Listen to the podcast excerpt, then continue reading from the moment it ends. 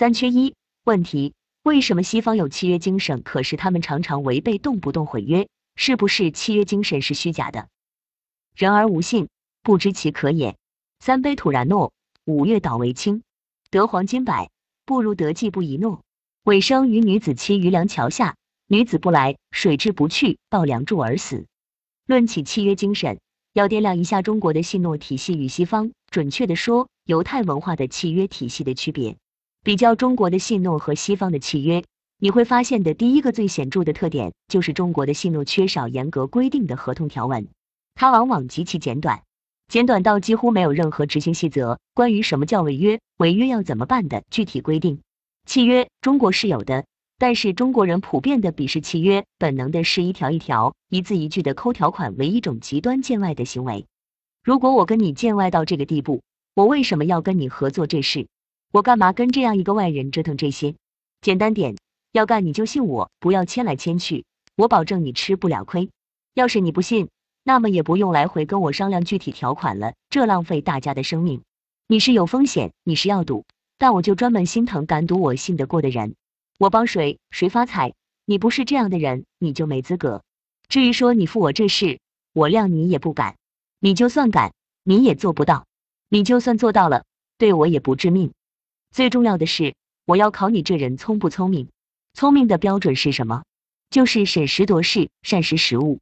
你找我合作，只应该是以下三种情况之一：要么以你的身家，这事就算败了也对你无关痛痒，于是你根本没必要跟我浪费这个谈判成本；要么你是走投无路，根本无可失去，清醒的认识和接受了这条现实，于是不做无谓浪费；要么就是愿赌服输之人，之前该做的调查你已经做过了。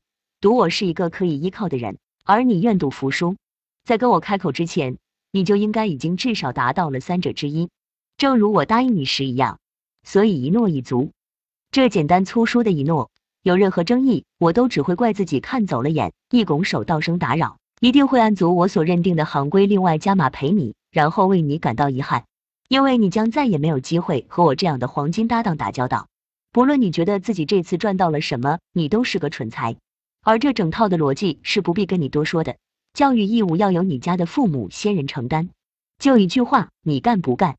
你要真去仔细考察中国成功的商业生态，你会发现在这个圈子里就是这样的逻辑。大哥和大哥见面，必然三者居其一才会彼此开口，开口就极为简单，什么合同？一句话而已。实际上要签的只是备忘录，关于我们具体要干什么，要怎么干，谁听谁的。谁来主持河兜底的秩序要怎么确定？没有违约条款，只有各下赌注，各守然诺，各安天命。我不靠三百页的合同违约条款来取信于人，而靠我千木立信、千金马骨所塑造的品牌为信用质押，以公论的风险为纠纷管理机制。这条体系成功的近乎于残酷的将消除契约成本降低到了极限。三杯土然诺，五月倒为清，旧照挥金锥，邯郸先震惊。这说的可不是三杯谈一项，五轮议定书，就照有标准，只报经济舱。那么问题来了，为什么西方发展出了这种基于详细规定的契约系统和这种基于贴着红线飞行的契约实践逻辑？因为西方是一个长期分裂和动荡的跨实体的流通关系。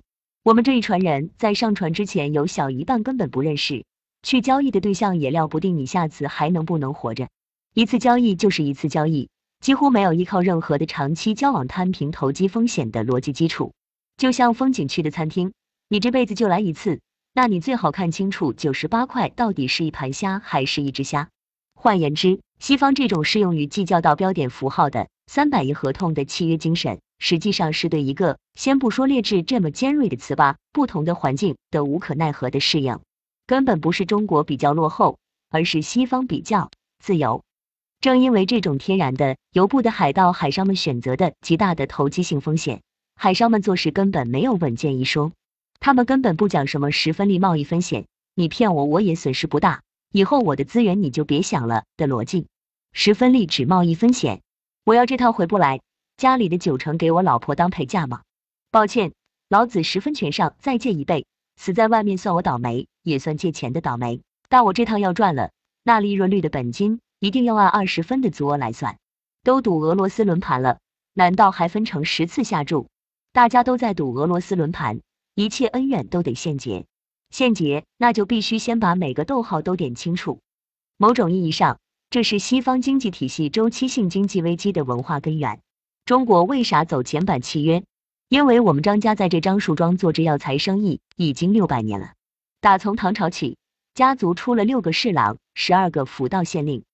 We are not going anywhere soon, kid。那为什么现在有这么多人喊什么中国人缺少契约精神呢？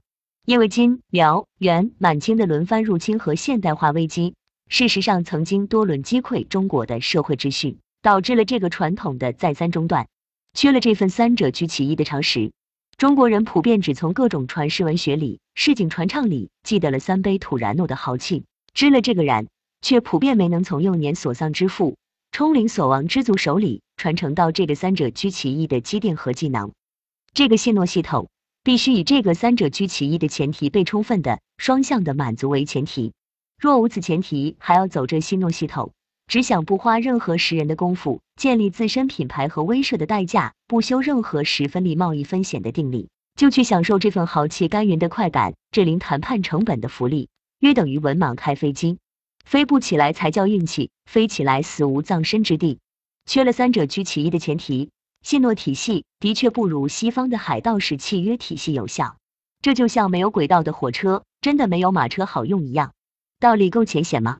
看明白了之后，不要再说什么西方人更有契约精神的蠢话。手机没电应该去充电，不要羡慕人家打算盘。编辑于二零二二年八月二日四点十六分，IP 属地中国香港。